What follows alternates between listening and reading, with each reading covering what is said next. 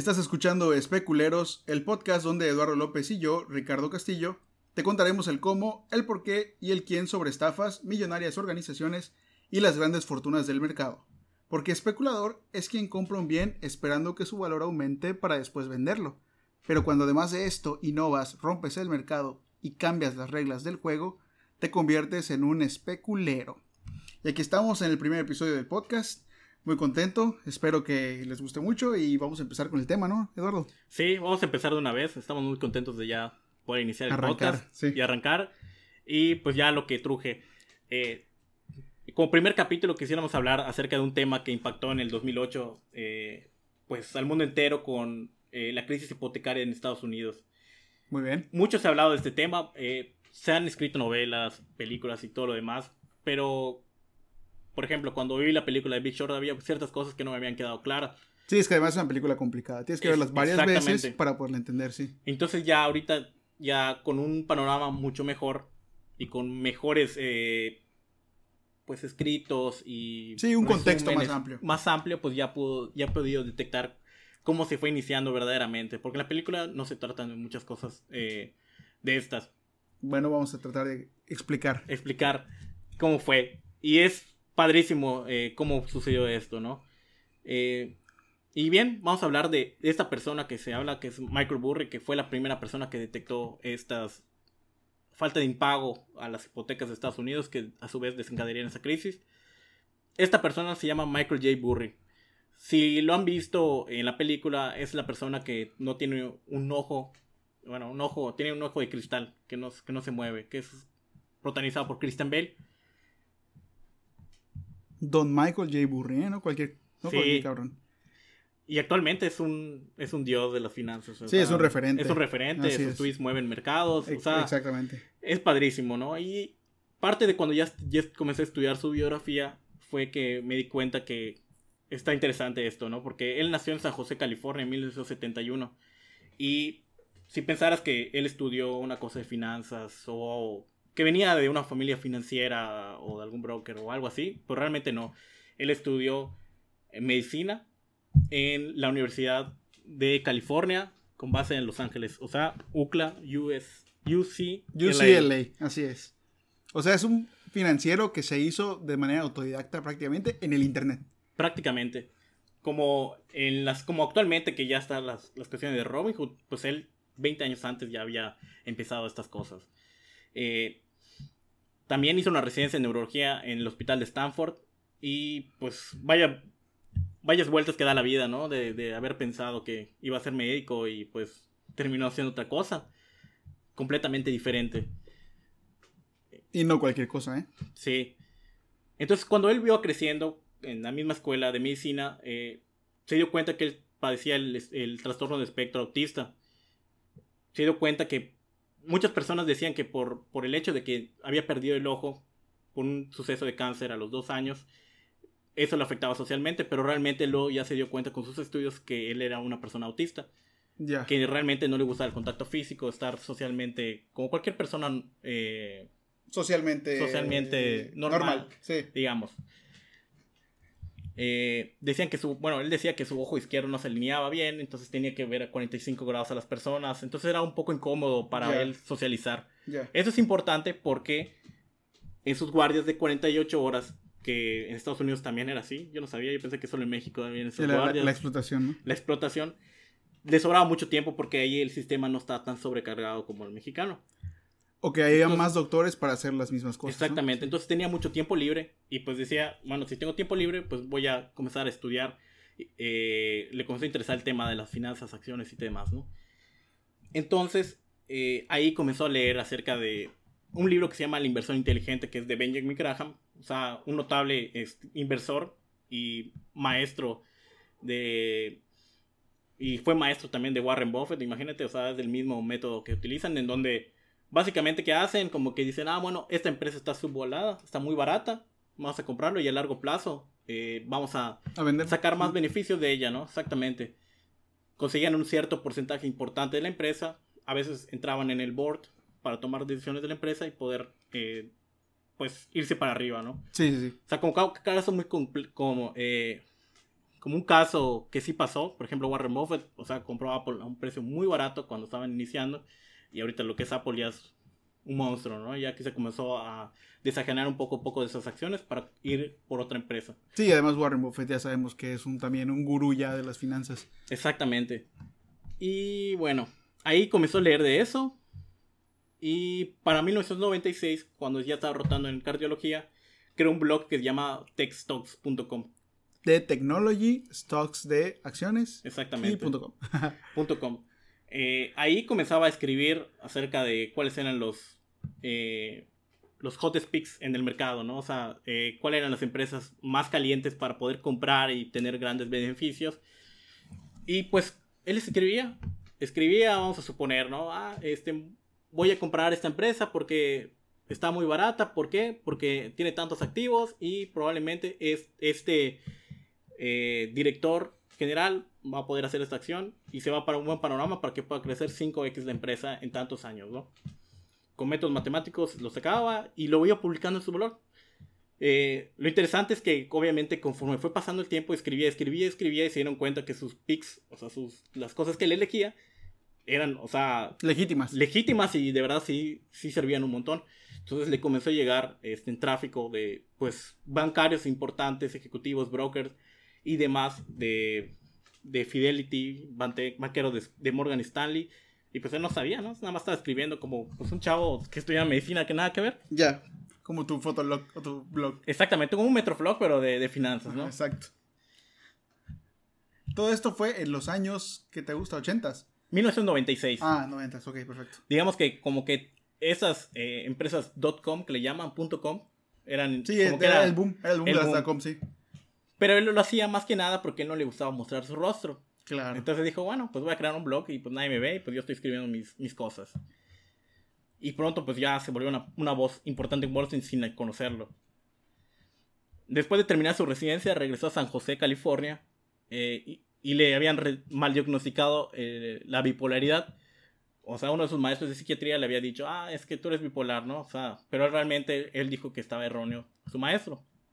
Porque para la bipolaridad necesitabas picos de exaltación muy grandes y unos grados de depresión muy grandes que él no tenía, porque no era depresión. O sea, para la bipolaridad necesitabas bipolaridad. Entonces se molestó, dijo, bueno, renunció a su carrera de neurología para convertirse ahora en un gestor de fondos de inversión. O sea, dijo ya hasta la madre, o sea, el maestro es un pendejo y a lo que sigue. O sea, que soy bueno, ya vi que soy bueno en acciones y pues a eso me voy a dedicar. Para iniciar, él pues... Eh, eh, él decidió estudiar medicina, dado que su padre igualmente fue mal diagnosticado como a él le pasó igual. Le habían detectado, no le habían detectado un cáncer que en un X-ray sí salía, por lo que se murió su papá, o sea, por una mala, o sea, no le detectaron. Un mal diagnóstico. Un mal diagnóstico, o sea, ah, le hicieron un X-ray, no tiene nada, pero sí tenía, se murió. Entonces ahí en Estados Unidos es muy eh, normal poder demandar a los hospitales y doctores y todo El país de las demandas, así es. Y pues recibió del, hospital, o sea, 10 mil dólares, que casi no es nada. De hecho, es un mal deal que, hizo, pero realmente no sabía qué onda, ¿no? Entonces, recibió esos 10 mil dólares y dijo, bueno, voy a abrir mi fondo de inversión o hedge fund llamado Zion Capital. Zion. Zion Capital. Eh, él empezó a buscar inversionistas y encontró varios posibles inversionistas en Nueva York. Solo que él, como te decía que era una persona socialmente eh, no tan eh, sí, hábil. Hábil. pues, o sea, como que él contaba que iba a comprar sus trajes y todo, nunca había utilizado un traje y como que él se sentía un poco cohibido en esa parte. Entonces decide, bueno, me voy a ir a Nueva York, se compra el traje y todo, dice, pues, ni pedo, pues tengo que conseguir inversores, lo que tenga que hacer, ¿no? Entonces él dice que va eh, a una firma que se llama Gotham me encanta ese nombre. Sí, está padrísimo. Ciudad Gótica. De fondos. De fondos. De Thomas Wayne, ¿no? Estaría buenísimo. Va a, esta firma con su saco y todo así, muy, muy chingón y todo. Y llega y dice que él ve a unos güeyes como nosotros con camisas así X. Sí, con, sí. con shorts y todo lo demás. Y dice, ¿qué, qué pedo? O sea, como que, ¿qué onda? Y cuando llega dice, ah, tú eres Michael J. Burry. ok, queremos el 25% de las acciones de tu fondo y en cambio te voy a dar un millón de dólares después de impuestos, ¿no? O sea, de la nada, ¿no? Entonces como que él dice, o sea, ¿qué pedo? O sea, acabo de llegar y ya me están ofreciendo, pero pues obviamente estas personas ya habían visto el, pues, su blog, habían visto que de verdad sí tenía eh, bastante conocimiento acerca del mercado y pues no lo pensaron y imagínate, o sea, tendrás como 22 años y haces eso, que te dan un millón de dólares. Millón de dólares, uf. para empezar a invertir, sí. O sea, ni siquiera para empezar a invertir, para Para especular, ¿no? Sí, ajá. Sí, sí, sí. Y bueno, esto pasó, ¿no? Empieza en el 2000. Ah, bueno, ok. Él, cuando estudió medicina, había contraído una deuda de 105 mil dólares. Y a partir de este deal que hizo, pues ya era una persona de más de un millón de dólares. por- porque se le compraron en un, eh, en un millón el 25% de sus empresas, que quiere decir que la empresa valía 4 millones. O sea, prácticamente ya era millonario en papel. Y ya dejó de pagar los 105 mil dólares, pagó su deuda de la escuela y pasó ya a ser millonario. O sea, que es algo padrísimo, ¿no? Sí, ya eres, como se dice, financieramente libre. Exactamente. Entonces, en el 2000, o sea, estamos hablando que en 1996, 97 deja su carrera, ya en 2000 ya empiezan las operaciones de Zion Capital, con poco más del millón de dólares que le recibió, más dinero de su familia y un poco del dinero que le había dado Gotham. Eh, entonces ahí ya arranca, pues ya la carrera real de escoger acciones, vender y todas estas demás cosas. Broker. Sí, o sea, ya se volvió un, la verdad, un inversor bastante bueno. O sea, eh, voy a comenzar a repasar cómo fue el track record de, de sus inversiones, Muy bien. que para mí es algo impresionante que pues muy pocos hedge funds ahora tienen, ¿no? En el 2001, el S&P 500, que es el índice que sigue las 500 mejores empresas de Estados Unidos. El había- S&P es Standard Poor's, ¿no? Exactamente. Es el índice que replica las 500 empresas, como que suma todo el, el- las sumas y restas de, de cierres de precios de acciones. Y es como que el índice referente al mercado. Digamos que, ah, cayó el mercado tanto, se refieren a este índice, ¿no? Entonces, este índice había caído en el 2001 11.8, o sea, menos 11.8. Y, y Zion había generado 55% de, de beneficios, o sea, no solo no había perdido, sino había generado bastante, ¿no? En el 2002, el S&P 500 había caído 22.1 y Michael había generado un 16%. En el 2003, la bolsa había caído 28.60, perdón, la bolsa ganó 28.69 y Zion generó 50%. O sea, ya son tres años en beneficios completamente. Dos años que había la bolsa había caído, ¿no? ¿Estamos hablando de qué época? 2000, de 2001, de 2000, 2001 y 2002. Ah, o sea, es el track record. En 2004 ya estaba manejando fondos ya más grandes, ya estaba manejando 600 millones de dólares. O sea, del millón que había empezado, ya ahorita ya tenía un fondo muchísimo más grande, ¿no? Y él cobraba de esos fondos el, el 1%. O sea, del, por ejemplo, de esos 600 millones que en 2004 ya manejaba, cobraba el 1%, que eran 6 millones de, de dólares anuales. ¿no? No más. O sea, ya su propio beneficio, ¿no? O sea, ya no era. Entonces, igual en 2006, la bolsa había caído 6.84 y Zion había hecho un 242%. O sea, Buenísimo. buenísimo. O sea, para la cantidad de dinero que manejaba, hacer un 242% es algo. O sea, duplicar el rendimiento de tu inversión. sí, y sobre todo que ya eran 6 años que ya de, de estar Siempre beneficios, dando. sí. beneficios, beneficios, beneficios, ¿no? O sea, es- estos resultados son sumamente impresionantes. eh, probablemente te hubieras vuelto millonario si hubieses invertido con él en sus principios. Y no solo era, eso solo era el principio además. O sea, porque lo bueno iba a empezar en 2008, que por este podcast... Bueno, lo malo para muchos. Eh, los trabajadores de Zion decían que cómo funcionaba su oficina. ¿Tú creerías que, como salen las películas, que tienen su pantallita y que están viendo Sí. gráficos y tri- están poniendo, ah, sí, le llaman por Sí, teléfono, ah, escoge esta sí. acción, ¿no? Compra, compra. Ajá. Realmente no, a eso no, así no funcionaba, ¿no? Realmente decía que nada más tenía como una secretaria y unos güeyecitos nada más como que para que Hubiera alguien en la oficina. hubiera alguien en la oficina y este cabrón se encerraba en su oficina, cerraba las cortinas, cerraba la puerta. Sí, porque me da la impresión de que era una persona como muy retraída por el mismo problema que tenía, ¿no? Como, como dicen en, en Estados Unidos, muy self-conscious, ¿no? Sí, sí, era una persona muy retraída, de hecho, medio rara para, para una persona ordinaria, pero muy inteligente. Bueno, era, que era Cir- cirujano, dijimos, ¿no? Sí, no más. Y de UCLA.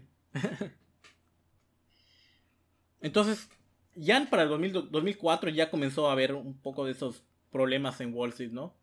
eh, comenzó a estudiar acerca de los bonos en general. O sea, ¿qué son los bonos? Que Tanto públicos o privados. Ajá. Exactamente, como que tú le das dinero a alguien, él te promete un cierto interés fijo y pues esa persona como que lo mueve a hacer proyectos diversos. Se, le- se sentaba en su oficina a leer esos reportes, decían, o sea, por eso se encerraba, se leía esos reportes uno por uno y se dio cuenta acerca de un bono en especial que se llamaban los subprime mortgage bonds, que en español es como los, las hipotecas de perfil bajo. Muy bien. O sea, los bonos de hipotecas de perfil bajo, si lo queremos ver así, ¿no? Eh, de ahí aprendió cómo circulaba un poco el dinero. eh, que estas hipotecas eran como que a perfil bajo, me refiero a un historial crediticio un poco más bajo de lo habitual. O nulo. O nulo, exactamente. Entonces ahí como se comenzó a dar cuenta que Wall Street eh, todo era un juego de suma cero. O sea, que suma cero es que para que uno gane, otros perdían. Entonces ya comenzaba a ver un poco como cuál iba a ser el problema de aquí, ¿no? Los subprime mortgage bonds funcionaban como un conjunto de hipotecas de perfil de historia crediticia un poco más bajo de lo habitual, en donde los mejores ratings eran empacados y recibían mejores calificaciones de S&P 500. Eh, perdón, de, de Standard Poor's y Moody's. O sea, vamos a suponer que juntaban muchísimas deudas de hipotecas de varias personas y como, como las empaquetaban, tienen un mejor rating. No me pregunte, ahorita vamos a ir viendo por qué, por qué hacían esto. Y aunado que los, los bonos que pagan primero en la- de como las hipotecas más las prime, o sea, las mejores hipotecas de mejor historial, como que eran los primeros que pagaban esos bonos y subsecuente iban a las de perfil de bajo ingreso. Eso es importante porque ahí como que se dio cuenta de que ah, había un riesgo mayor para estas subprime, porque no eh, iban a pagar primero los bonos importantes y luego esos bonos, ¿no?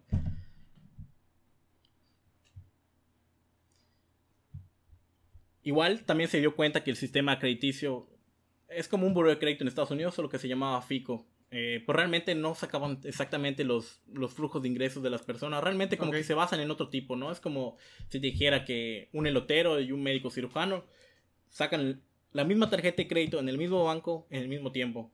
Y van pagando completamente los dos bien a su tiempo. Y los dos van creciendo su historia crediticia así. Realmente, pues sabemos que el médico cirujano, pues Va a tener más ingresos y más capacidad. más y más Sí. capacidad.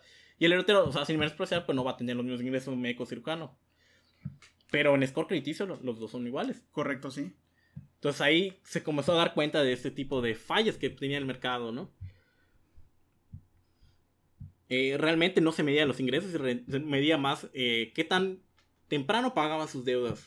Cosa que nadie se había dado cuenta. Que casi no se, nadie se había dado cuenta en ese entonces, estamos hablando del 2000, 2004, o sea, como que no había tantos problemas de cartera vencida. Entonces...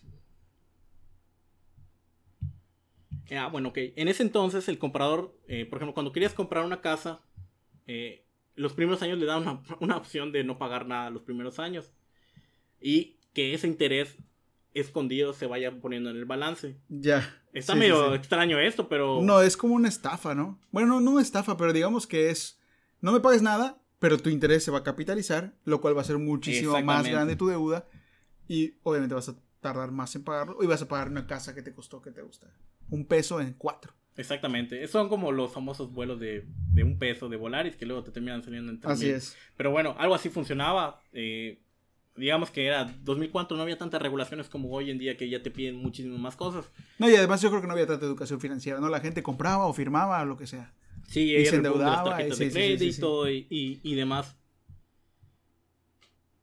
Eh, entonces, eh, como, o sea, se comenzó a dar cuenta de esto y decía, ¿qué onda? ¿Qué pasa, qué pasa aquí? Eh, ¿Por qué los bancos de hipotecas harían esto? ¿Por qué prestarle a, a cualquier persona con, con este índice de, de historia crediticio sin pedirle flujo de ingreso? ¿Por qué lo harían? Sin hacer la tarea de saber si vas a poder pagar la deuda que te estás comprometiendo a pagar. Exactamente. Entonces Michael Burry es lo que se dio cuenta.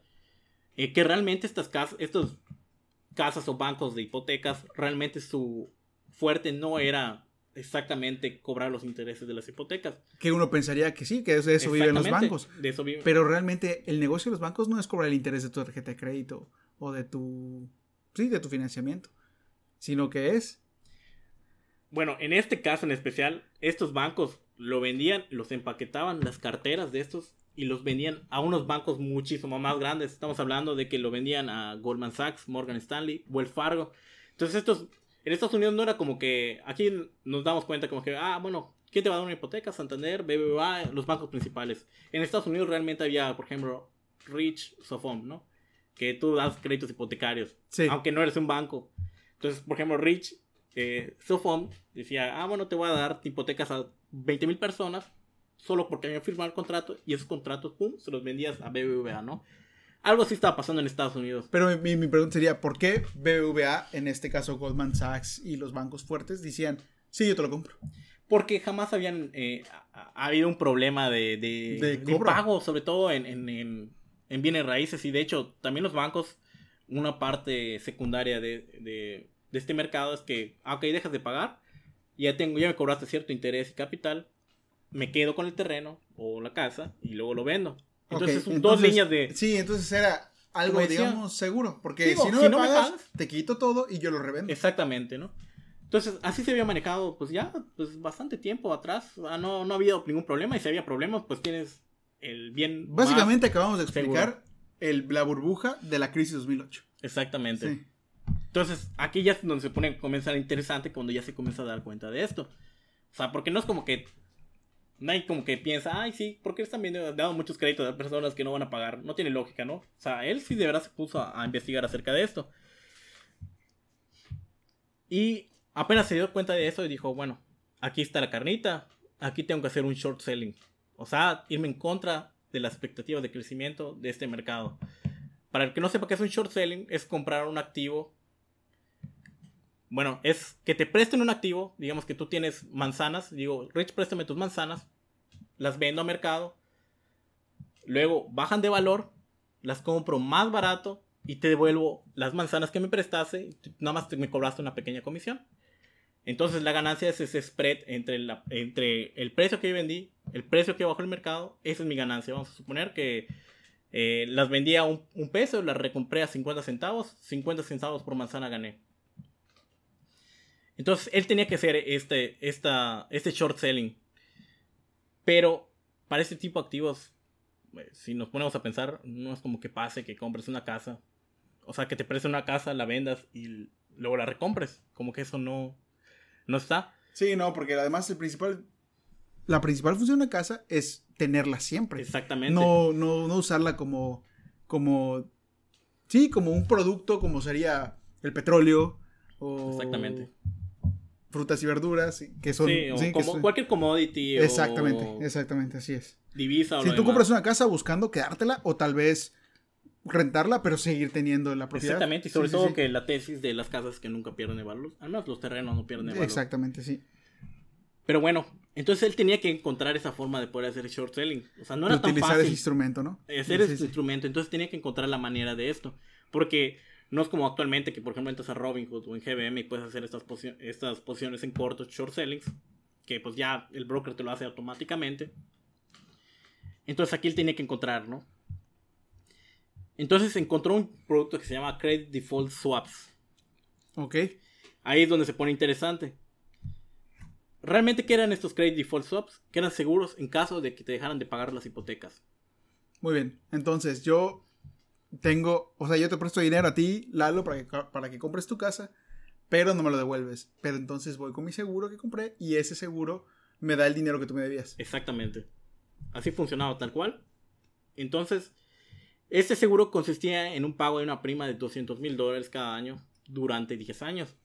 O sea, Ok. Michael Burry tenía que comprar esto, pagar 200 mil dólares cada año y esperar a que, pues, Alguien deja de pagar. alguien deje de pagar y ya poder cobrar. Y decían que, bueno, él decía que los aseguraba por 100 millones de dólares. O sea, él terminaba pagando, o sea, la pérdida que él podía tener era de 2 millones de dólares y la ganancia podía ser de 100 millones de dólares. O sea, es un 50x tu, tu capital que O podías sea, ganar. entonces, para ponerlo como en perspectiva, Michael Burry compraba estas deudas de los bancos que daban crédito al idiota y también compraba los seguros.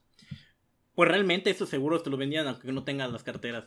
Eso es lo interesante. ¿no? Ah, ok. Entonces O sea, ni lo- siquiera compraba él la deuda. Exactamente. Solamente compraba los seguros. Exactamente. ¿Por qué te venderían un seguro si tú no tienes la deuda? Porque eh, tú podrías negociar con un banco mayor para poderle vender esto, ¿no?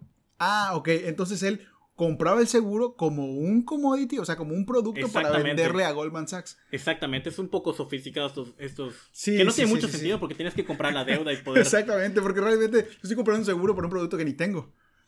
Pero, pero también está un poco extraño, ¿no? Porque yo como Goldman Sachs digo, ah, cabrón, no mames, me- no puedo comprar un seguro porque alguien más lo vendió. No, alguien más tendría que poderme ofrecer ese seguro, aunque ya lo haya comprado Michael Burry. No sé si me expliqué. No, no te entendí. Ok, digamos que Goldman Sachs llega a un punto en el que estalla la burbuja y necesito, bueno, ya no me van a vender el seguro. A ver, creo que ya En te ese- puedo explicar mejor. Es como, por ejemplo, comprar eh, seguro de vida a 50 personas y Sí. ponerme a mí como beneficiario. Tal cual es. Sí. Eso ya me entendiste. Sí, o sea, compro el seguro de vida de 50 personas, me pongo a mí como el beneficiario y cuando se muere una de esas que se lo vendo a la viuda. Exactamente. No, o tú lo cobras igual. Ya sabes, tú eres el beneficiario. Ok. Entonces algo así funcionaba, ¿no? O sea, hay partes más, este, en- Sí, ya entiendo. pero es un poco complicado de cómo es esto, ¿no? Sí, entonces cuando vino la, eh, o sea, cuando se rompió la burbuja del mercado de hipotecario, empezó a vender como loco estos seguros. Exactamente. Porque pues obviamente tenía un producto sumamente Rentable. rentable bueno, bueno, que podría y- y salvar a las empresas Sí, y demás. sí. Eh, sin embargo, los bancos no veían venir nada acerca de esto, ¿no? Él contaban que, que él tenía que ir como que personalmente a, a Deutsche Bank, a todos estos bancos para poder, oye, no existía este, es- estos como que créditos, como que él tuvo que, por su propia, Inventarse. inventarse eso de que, ah, bueno, como hay seguro de vida, seguro de casas y todo lo demás, ¿Quién un seguro para esto? oye, quiero un seguro acerca de O sea, esto". pero está, está bien chingón porque él se creó el propio producto que le iban a vender. Exactamente. Iba con el banco y le decía, oye, véndeme esto. No te de qué hablas. Mira, te voy a explicar lo que quiero que me vendas. Literal, está, está, está cabrón. Está muy cabrón, güey. Sí, porque se tenía que, que ver la manera de cómo hacerlo, porque no era una, una como un papel, como una acción. que Y te imaginas al vato que le estaba vendiendo y decía, güey, ¿para qué quieres comprar esto? Tú véndemelo, no importa. Ah, pues está bueno. Literalmente, entonces eso es lo que va. en 2005 comienza a cobrar est- eh, comprar estos créditos en compañías hipotecarias eh, que, que él consideraba que iba a tener la mayor probabilidad de impago. ¿En qué, Esto- en qué se habrá basado? En seguramente investigó historia de crediticios de los vatos que tenían las deudas, ¿no? Sí, de Y- hecho, ahí viene la parte escabrosa de esto, porque en ese entonces se dio cuenta que las hipotecas eh, eran interés fijo los primeros dos años. Normalmente era como un 6%. Los primeros dos años. Pero Que, lo que que no. eran los que ellos te daban de gancho. Exactamente, es como que, ah, saca tu casa un crédito, como saca Santander ahorita, ¿no? Es que, ah, saca tu crédito hipotecario a 7.75, pero luego si lees las letras chiquitas, Te dice que a partir de tal año el crédito es revolvente o lo que, o Ajá. sea, ¿no? En ese entonces, los primeros dos años era el 6% y en el tercer año brincaba al 11% anual. Entonces ahí ya vio, dijo, aquí en tres años va a valer madres esto. ¿Por qué? Porque obviamente la gente, pues sin educación financiera tal cual, decirlo, pues caía en el gancho de estos bancos, mini bancos o lo como quieras decirle, Sí, sí, sí. y sacaban hipotecas a lo loco porque, pues 6%, pues no tanto, ¿no? Sí, porque además estás pagando la mensualidad de tu casa que te gusta, serán 15 mil pesos, que es el 6, no sé, X, ¿no? 15 mil pesos. Y en el- de un año para otro ya sube a 20. Entonces, sí, es un montón, es un, Es un en- chingo. Sobre todo que además no lo tienes eh, Contemplado. en- contemplado. Sí. Porque como te lo vendían era como que, ah, sí, 6%, y, y eso te que creando ese, ese loop, ya sabes. Pero es que además, yo, yo siempre me puse a pensar, ¿por qué la gente no demandó de, de false ad- advertising a la gente que se lo vendió? Pero no lo estaba haciendo un cabrón, lo estaba haciendo todo el pinche mercado. Bueno, porque sí estaba en la parte sí, del contrato. O Sí, sea, una cosa es que no la lea las... O sea, como siempre hay letras chiquitas. Sí, sí, sí. Pero si no lees las letras chiquitas, pues... Pero lo que voy es que no, un, no una organización o un pequeño banco está dando sus créditos, está dando todo el pinche mercado Sí. a, a mass production. Sí, ahí la verdad no se checaba ni siquiera eh, Sí. eh, tus flujos de ingresos. De hecho, vi un documental donde había gente que, que tenía cuatro o cinco casas. Solo vivía una, pero tenía cuatro o cinco casas porque dije, les decían, ¿te sale barato? Ah, sí, dámela. o sea, Total, total, me van a descontar una pequeña parte de mi salario. Sí, Pero al tercer año, pues viene el madrazo. No, y de hecho había estos esquemas, como te decía al principio, de que te permiten estos bancos muchas veces decir, bueno, puta, sí está medio cabrón eh, este pedo, no va a poder pagar. Entonces se iba tu balance otra vez, ¿no? O sea, como que no se contaba como interés, tu interés se pasaba a capital, que es algo fatídico. Sí. Y hay una parte también importante que no solo eh, digamos que tus deudas de tu hipoteca se pueden pasar al balance general, sino que también tus deudas de tarjeta de crédito. Entonces ahí se pone más cabrón porque, por ejemplo, si debes en cualquier banco que tú tengas, tu tarjeta de crédito, debes 10 mil dólares, pues decías, bueno, no tengo para pagar ahorita, pásamelo a mi hipoteca. O sea, se puede hacer eso. o sea, tienes una deuda de que no vas a pagar ni aunque te mueras. Exactamente. Está cabrón. Pero bueno, a esos mini bancos pues le valía madres porque ellos solo querían meter las carteras. Claro, claro, sí. Lo interesante es por qué compraban estos Morgan, Stanley, Fidelity, todos estos, estos, esas carteras que pues aparentemente iban a valer madres. Eh, también tenía que encontrar la manera de comprar estas, estas, estos seguros que credit default swaps que te ven contando a una, una entidad que no estaba ligada a estas hipotecas rancias tal cual como le pasó a Lehman Brothers literalmente Lehman Brothers había estaba comprando estas carteras a gran volumen de hipotecas y como sabemos pues es una empresa que quebró por siempre entonces se dio cuenta que había dos entidades que no estaban ligadas a estos a estas hipotecas. Era Deutsche Bank y Goldman Sachs. El saco de Goldman. El saco de Goldman. Entonces en 2005 ya había comenzado a comprar 60 millones en credit default swaps a Deutsche Bank. se percató que en el banco no revisaban los bonos que él escogía y le daban la misma evaluación a todos y en hacer análisis individual acerca de las carteras de hipotecas. O sea, le compraban las hipotecas como me vale mal como usted, ¿no? Esto estaba muy... Entonces como que ellos se basaban en en la escala de Moody's o Standard Poor's que decían calificación triple A, triple B, triple C. O sea, esas calificaciones eran como que, ah, bueno, tienes este historial crediticio, tan. Tienes este historial crediticio medio, tan. Estás muy bajo, pues triple C. ¿Cómo se dio cuenta este cabrón de esas cosas? Es un, es un chingón. Sí, está. O sea, literal, no es tan fácil de verlo. No, claro que no. Es un vato que, que tuvo que haber sido muy ocioso o decir, quiero ver de repente qué pasa aquí. Y hacerse una investigación seria. Y estamos hablando que fue en el 2000, o sea, no había 2004. No había tanta apertura de información. No había tanta apertura de información. Ahí todavía tienes que ir como que leer el periódico para ver los informes. Sí, este, claro, no, hombre. Sí, estaba muy difícil, ¿no? Entonces, Goldman Sachs se interesó en estos swaps, o sea, credit default swaps, y le envió a Michael un mail ofertándole este producto con el precio más bajo del mercado sin importar calificaciones. Michael decía que como si le estuviesen cobrando lo mismo por un seguro de casa en una zona inundable contra una casa en la cima de la montaña.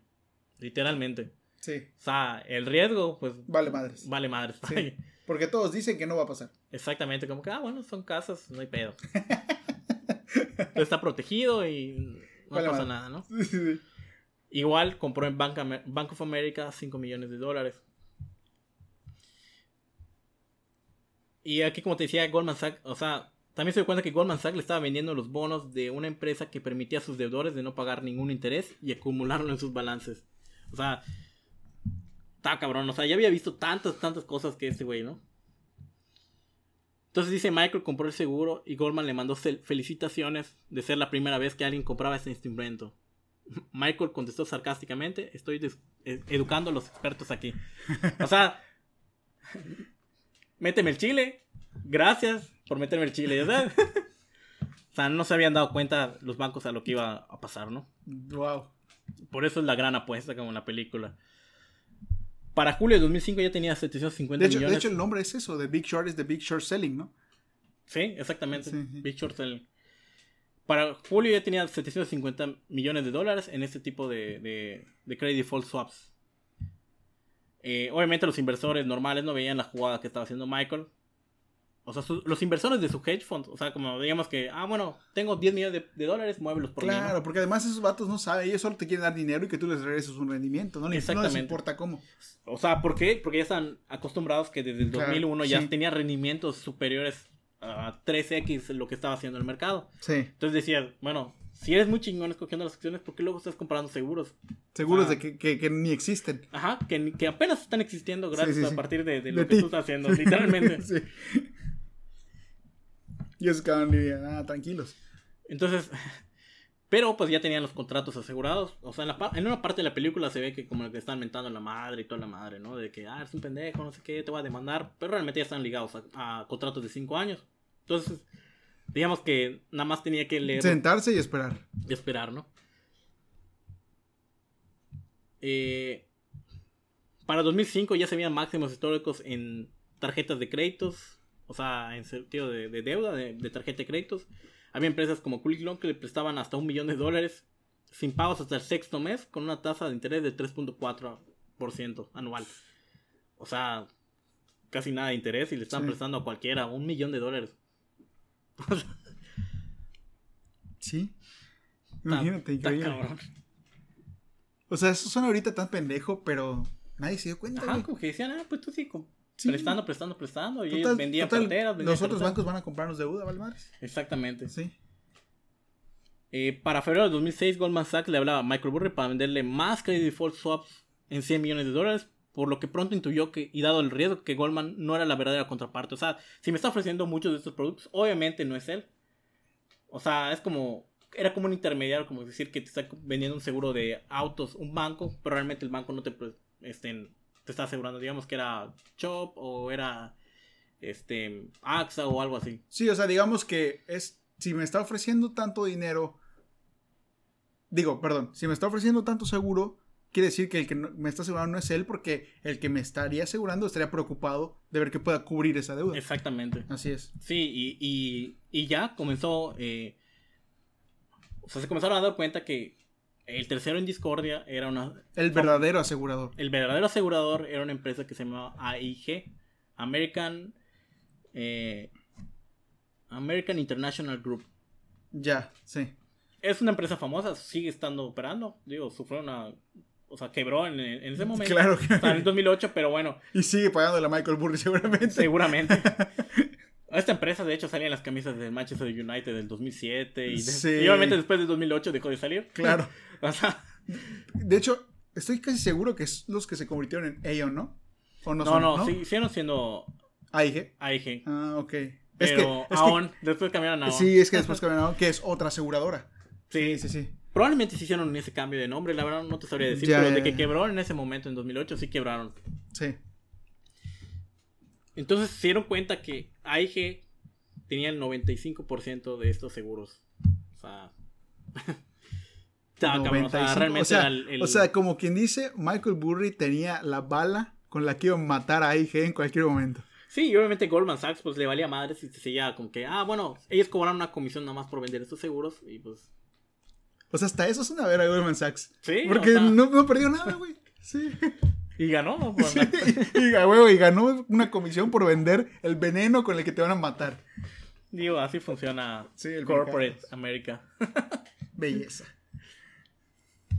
Eh, también se dieron cuenta que había unos sueldos estáticos y un crecimiento en el consumo. O sea, ganan los mismos 20 mil pesos al mes, durante 10 años. O sea, no hay ningún crecimiento. Porque ahí no es como que que por inflación ahí es estáticos tal cual los, los sueldos. Está raro, ¿no? Está raro porque. Porque sí debe haber inflación. Sí hay inflación, pero digo, en Estados Unidos es del 1 o 2%, pero ajá, sí debería que ser 1 o 2%, pero ahí Claro, porque o sea, bueno, está pues, mal visto por hacer un ajuste salarial. exactamente. Se me hace raro, ¿eh? Porque ahí como que dicen que confían mucho en el empresario que de verdad te va a pagar el valor intrínseco de tu trabajo. Por favor. Bueno, no lo digo yo, lo dice la ciencia, ¿no es cierto? así, así, así creen en ese sistema y por eso, hasta el, de hecho, hasta el día de hoy, eh, hasta el día de hoy, actualmente en 15 de marzo, o sea, todavía se está peleando en el Senado de Estados Unidos para aumentar el salario mínimo que no se había actualizado desde no sé qué año, la verdad, te mentiría, pero lleva como 15, 20 años ese salario que no, no aumenta. Entonces, si tu sueldo no sube, pero tus intereses sí, tus deudas sí, entonces algo iba a pasar. Te iban a meter el chile. Entonces ya en el 2006 AIG ya se dio cuenta que ya estaban comprando demasiado de esto y dijo, o sea, ya me estoy metiendo en un riesgo muy feo, ¿no? hasta ahorita te das cuenta. Pero realmente Ni, ni, siquiera se llegaron a dar cuenta. Exacto, eso es algo que hasta ahorita te das cuenta, cabrón, que una persona te está comprando tanto es por algo, ¿no? Sí, y no solo esa persona, ¿no? Sino que ya eh, había un fuerte rumor que había varios stakeholders en esta parte que ya como que veían lo que estaba haciendo Michael Burry. ¿Pero el 95% era de él? No, no, de Michael Burry no. Era, de, era de global, ¿no? Ah, o sea, ya habían comprado este, Lipman, eh, Iceman, esos que salen en Big Short, o sea, ya, estaban comprando, ¿no? Porque Sí, ya o se sea, Brad. Pitt, el otro pendejo. Sí, sí, sí, ya sí. se habían enterado de este rumor y comenzaron a comprar esto, ¿no? Entonces el 95% del mercado global, o sea, ya, ya, ya, se, ya eran, AIG era el principal asegurador, o sea, entonces ya comenzaron, pero no creas que porque se dieron cuenta de que la están cagando, muerto viviente como que nada más dijeron, ah, tenemos un chingo de esto, ya vamos a pararle un poco. O sea, ni siquiera dijeron, oye, nos va a llevar. Dijeron, oye, ya vendimos mucho, ya. No, es que ellos decían, ah, seguimos creyendo en, en las calificaciones de Moody's y, Sí. y Standard Poor's que están diciendo que sigue todo bien. Sí. Entonces ya en el 2006 Standard Poor's decide cambiar las calificaciones de sus bonos de hipoteca. O sea, eh, realmente antes eran, por ejemplo, 3 a 1 el pago de hipoteca. O sea, si ganabas tanto, eh, tu, casa iba a valer tres veces más de, de tus ingresos, aproximadamente. Ok. Como decirle, si ganabas, vamos a poner en dólares, ¿no? 100 mil dólares, tu casa iba a ser de 300 mil O sea, dólares. esa, era como que la regla. Era como un ratio Sí, sí, normal. sí. Pero ya se comenzaron a dar cuenta que, por ejemplo, en Los Ángeles ya eran 10 a 1. O sea, ya... Sí, o sea, un Ya no vato, tenía un vato que ganaba mil pesos tenía un producto de, de Sí. 10 veces más valor. Sí, O sea, pero, pero era algo que no tenía sentido, exacto. Sí, no, no, ya no. Decías que pues, Es que te imaginas, parece, parece comedia, güey. Imagínate un vato que vende hot dogs, ya tiene tres casas. De hecho, hay un documentado que que había un mexicano recogedor de fresas que gana 14 mil dólares al, al año sin hablar inglés. Y puede comprar una casa de 724 mil dólares. O sea, Absurdo. una mamada. O sea, sí, hasta ahí dijeron, oye, ¿qué pedo aquí? O sea, imagínate, el destino ya estaba escrito y pues ya en 2008 Sí, ya, ya, ya solo era ver, estalló todo. O sea, sí, ver, ya, ver el putazo que venía. ya se estaba calentando todo y pues ya dejaron de comenzar a pagar. Claro sí, claro. estaba. AIG cayó en bancarrota junto a Lehman Brothers y ciertas eh, entidades que estaban muy ligadas a este tipo de bonos. Eh, Michael Burry ya había generado 700 millones de dólares para sus inversionistas y a su cuenta personal ya había generado 100 millones de dólares para él. O sea, esta gran apuesta fue un madrazo de lana para él, ¿no? 100 millones de dólares. uf. O sea, por darte Y, cuenta. y ya los inversores dijeron, oye, Michael, ¿sabes qué? La cagamos. Pero lo importante es que, que es como Cristiano Ronaldo, como el bicho. O sea, ya fui campeón, me retiro. Colgó, dijo, ya hice este rendimiento. Colgó los botines y dijo, y hice lo, tenía, lo que tenía que hacer, ¿no? Pero, eh, entonces en 2008 ya había como que cierra su hedge fund. Dice, ya, ya con mis 100 millones de dólares me da, digamos. O sea, ya no quiero hacer nada de esto porque obviamente como que se sentía mal porque apostó en contra del sistema americano que es americano. Y como que dejó un Oye, yo no me sentiría mal. ¿Tú te sentirías mal? La verdad no, pero creo que lo hacen nada más para que no les mienten la madre. Es que, bueno, bueno, en parte sí te voy a decir porque tienes que ser un poquito cauteloso. Porque a todo el mundo le está cargando la verga y tú te estás yendo poca madre. Entonces sí, sí es como un, ah, qué mal pedo que le esté yendo mal. Exactamente. Me voy a mi casa de 10, 200 mil millones de dólares. Eh, y bueno, esto obviamente fue como que algo impresionante para una persona hacer esto, porque él lo vio y tampoco tenía un hedge fund tan grande en ese entonces. O sea, no era de los, de los Sí, de los, de los Big Sharks en Wall Street. Exactamente. Sí, sí, sí. Melvin Capital.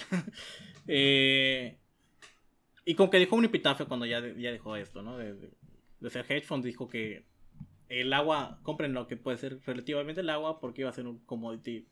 Ya, o sea, su bueno. próximo Big Short es el agua. No, no era Big Short, era comprar porque iba a aumentar de valor o precios. Bueno, o sea, lo que quise decir es que para él, lo que en su momento fue Ajá. comprar eh, short sellings de hipotecas, Para ahorita es comprar. ahorita es comprar eh, acciones Futuros, en, o- en- sí, sí, en empresas que se dedican Y- a comercializar agua. Y está padre porque en menos de. Creo que hace un año menos de un año había, ya pusieron a cotizar la eh, el agua en. Empresas, ¿no? Empresas que... No, ya el commodity del agua ya cotiza Ah, en California, en el estado de California. O sea, ya es para, para tener en cuenta. O sea, O sea, yo ya puedo, cuando dices commodity, quiere decir que yo ya puedo comprar un seguro Un donde, el- donde el precio del agua esté fijo. exactamente, un futuro a 30, 60, 90, 180, 360 días. O sea, que antes no se podía y que obviamente ya es como que están Sí. O sea, privatizando un bien común, ¿no? O sea, y no solo esto, ¿no? Sino también estuvo en, en el tema de GameStop.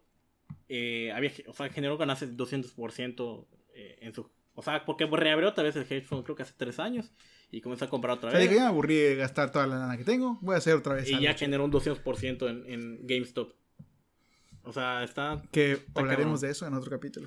Exactamente. Y así ha sido su. O sea, de hecho, si ves su Twitter, como que pone un tweet, lo borra un día. Lo pone un tweet. O sea, como que es. Está no, bien sí, raro. Lo, voy a seguir, ¿eh? Está bien raro. De hecho, no me acuerdo cuál, cuál es su, su, sí, Sí, sí. Pero sí, como que sube algo, lo borra. Y ya, mueve mercados. O sea, dice, ah. Dice, dice, se me antoja un café. Puta, y el precio del café sube hasta el más no poder. No, de hecho, la, la, última que tiene es que, que, dijo que, ah, los precios de Tesla están muy altos. Va a bajar. De Tesla. De Tesla. Va a bajar ¿Cuánto dijo? Creo Solo para joder a Elon Musk, qué bueno. Creo que 60%, 70%, y de hecho sí bajó. Chingo. Ha bajado, o sea, bueno, de los 860 dólares que valía la acción, digamos. Bueno, pero a Tesla no le fue muy bien en, en, unos años. Creo que en el 2019 no le está yendo muy bien. O sea, estaba en su pico como en 806 dólares, 880 dólares. Y ahorita está como en 650. Sí, ahorita creo que ya repuntó. Sí, pero, pero tuvo que apretar ese cinturón. Sí, recuerdo que Elon Musk se metió ahí. La, está, la, está, la está, está haciendo muy bien las cosas Elon Musk y todo, pero como que ya llegó el pico y como que él dijo, ah, solo para joderlo, obviamente. Porque no creo que tenga stakes ahí, este güey, nada más para... Son dos cabrones que se están tirando. O sea, pero ese cabrón es Dios. O sea, es, es Dios y quiere ver cómo... Bueno, para hacerlo más sencillo, es con control de las aguas. Y de repente quiere que haya un huracán por aquí. Exactamente, sí. Y con un tweet lo, y digo, Y tampoco están en, en contra de la regla de la ACC o algo que lo tengan, nada más están escribiendo como una opinión. Sí, pero, pero, pero imagínate qué poder. Sí, o sea, con un tweet, cabrón, en mercados. O sea, está muy cabrón lo que pueden lograr estas personas, pero obviamente no viene gratis. O sea, tanto, no, claro, claro, tanto Elon Musk, que, que, pues tiene una de las empresas más valoradas ahorita en el mundo. Sí, se está peleando todo el tiempo con Jeff Bezos, ¿no? De ser el más. El más... Y Michael Borre, obviamente, con, con, todo lo que las inversiones que ha hecho, pues ya es una voz también que puede mover mercados porque sabe lo que está hablando. Y... Aunque yo le creía más a Michael Burry que a Elon Musk, porque Elon Musk dijo que era un alien. y pues bueno, este es el final del, del, podcast. Espero que lo hayan disfrutado. ¿Y qué está haciendo Michael Burry ahorita? Nada. O sea, está con su hedge fund, tranquilo. Está hedge fund, está invirtiendo. Mm. Eh... Seguramente está saboreando ahí en una oficina en lo más alto del Empire State. un delicioso whisky.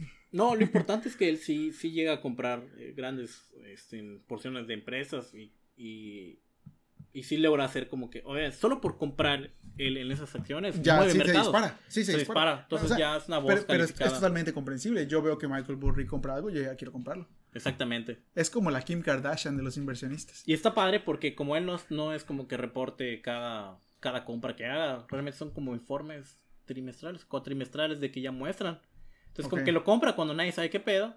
Y en tres meses después, ah, no mames, compro esto. Eso fue lo interesante en GameStop, que lo hizo un poquito abierto a la gente. Y la gente sí empezó a ver qué pedo, porque, bueno, pero no quiero spoilear un futuro capítulo de este podcast, pero eso de GameStop está muy chingón. Entonces, eh, este es el final. No sé si quieres comentar algo al final.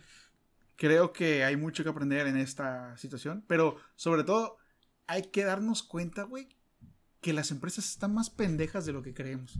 Porque uno pensaría, no, las grandes corporaciones pues saben lo que hacen. Pero no siempre, güey. Sí, sí, sí, sí. Realmente se dieron cuenta de la mafia que eran las calificadoras. Que realmente le daban rating solo porque, vamos a suponer que agarraban, este, no sé, diferentes mierditas, vamos a suponer eh, manzanas, peras y eso, y le daban un valor diferente porque ya está diversificado. Sí, exacto, sí. Pero dentro de esa canasta también había cosas podridas. Exactamente. Sí, pero como todo olía rico, pues vas. Sí. Como que ponían en el frente lo bonito y, abajo, toda la porquería. Sí. Entonces, así funcionaba y pues me imagino que como son bancos que manejan demasiadas cosas, no, no es como que haya un jefe que, ah, voy a bueno, supervisar esto. pero ya sabemos lo que pasó. Sí, entonces ya es algo que, que, que, que ojalá aprendamos en el futuro de no solo, o sea, que el banco quiere ser tu amigo, realmente tampoco es tu amigo, ¿no? O sea, como daba tus créditos eh, culeros. Pues hay que leer las letras chiquitas. Espero que también les sirva esto, porque nada, lo que un banco te haga es algo bueno. Y la, y la mayor, para mí, enseñanza que esto de dejar es no adquieras deuda que no puedas pagar. Exactamente. Y eso es importante que, que, que, tenemos que aprender en México, aunque sí tenemos este, unos buenos índices de, de, de pago de tarjetas de crédito y todo lo demás. Pero... En serio, yo creía que no, ¿eh? fíjate, interesante. No, sí. Como que aquí piensas que te van a ir. Es que pueden venir y te pueden madrear, ¿no? O sea, sí. los gestores de, de carteras y de recuperación de cartera vencida. Pero en Estados Unidos no es tanto así porque hay más leyes y todo lo demás. Aquí, como que todavía está más. Eh, Sí, sí, más gris. Más gris, exactamente. Pero bueno, o sea, de todos modos, o sea, para que evitar esas historias de que te lleguen a quitar propiedades. O, por ejemplo, ahorita que, que vino la pandemia, pues dejaste pagar y pues puedes perder tu casa, ¿no? No, pero siempre hay oportunidades de renegociar deuda. Y bueno, eso es, o sea, vas a estar, digamos que fichado por el buro de crédito un tiempo, pero eso es mejor que no pagar nada. Y, y bueno, estuvo muy interesante. Nos gustó para el primer episodio de este podcast Especuleros y eh, los dejamos este, esperándolos para la próxima. Les agradecemos mucho que nos hayan escuchado y sintonizado. Me pueden seguir a mí como arroba richarito14 en las redes y a Lalo. Lalo-Goody. Lalo-Goody. Y pues escríbanos, mándenos sus sugerencias sobre qué quieren escuchar, sobre qué quieren que nosotros de lo que platiquemos aquí. Y con muchísimo gusto vamos a investigar sobre el tema para pues, tratar de traerles algo y que pues esto sea más divertido para todos. Nos vemos para la próxima y Hasta luego. bye bye. Oh.